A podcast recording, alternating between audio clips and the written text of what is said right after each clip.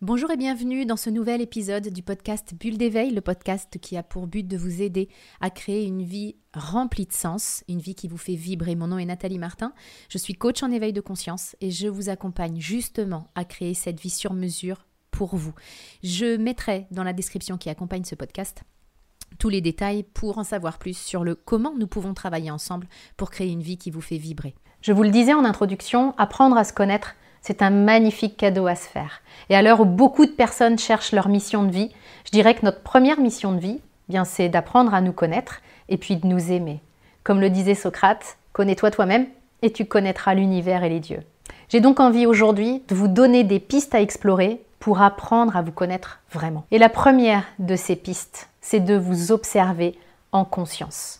La première étape pour connaître et reconnaître quelque chose, eh bien, c'est de l'observer. Et c'est valable aussi pour nous-mêmes.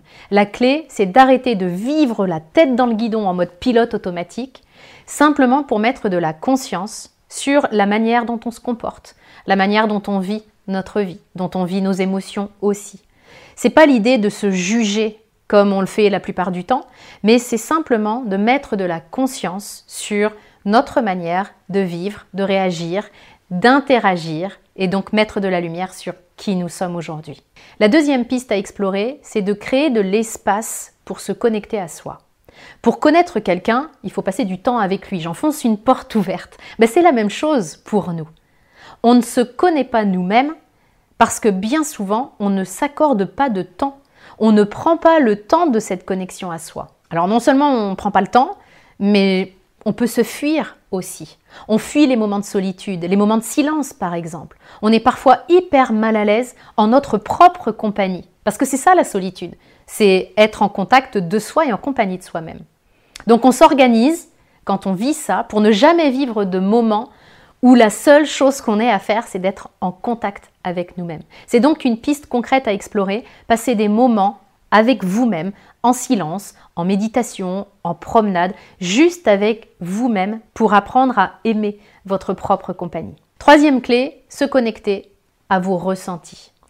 Se connaître, ça passe par se connecter à notre corps, se connecter à ses messages. Et bien souvent, on est complètement coupé de notre corps. C'est comme si on fonctionnait uniquement avec la tête. Il y a la tête d'un côté, le corps de l'autre. Il y a une vraie coupure à ce niveau-là.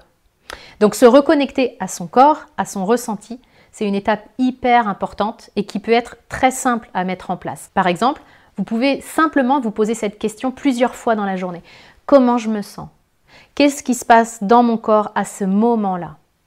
À chaque fois que vous buvez un verre d'eau, par exemple, ou que vous passez une porte, prenez une action que vous faites régulièrement dans votre journée. Et à chaque fois que vous allez la faire, demandez-vous comment je me sens en cet instant. Ça va vraiment vous aider à vous reconnecter à vos ressentis et à votre corps. Quatrième point important, n'ayez pas d'exigence sur ce que vous allez découvrir de vous-même.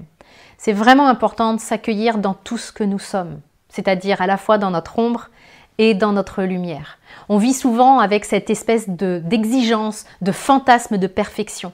Et ça, ça nous pousse à ne pas aller au contact de nous-mêmes parce qu'on a peur de découvrir que nous ne sommes pas l'être parfait que nous rêverions d'être. Et ça, c'est un fait, c'est une réalité. Nous ne sommes pas parfaits, vous n'êtes pas parfait.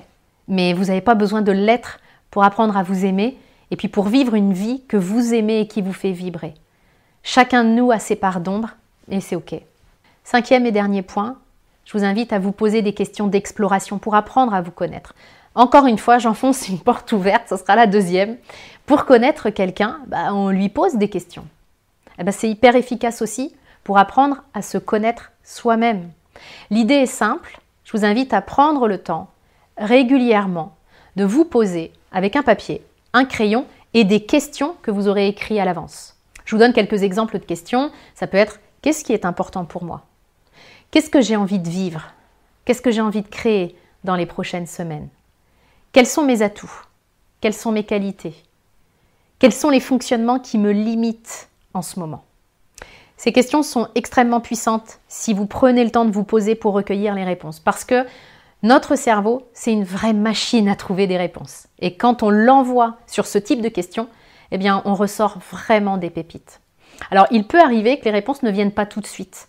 Et dans ce cas-là, c'est important de ne pas vous contracter, de ne pas vous mettre la pression, parce que sinon, ce type d'exercice, ça devient une prise de tête. Et franchement, c'est pas le but. Alors je tiens l'intention que les cinq clés que je vous ai données vous permettent d'apprendre à vous connaître. C'est tellement important. Et encore une fois, c'est votre première mission de vie. Vous trouverez euh, tous les détails dans la description pour que euh, on puisse le faire à l'intérieur de mon programme de coaching. Je vous souhaite le meilleur. Je vous retrouve la semaine prochaine dans un nouvel épisode du podcast Bulle d'éveil.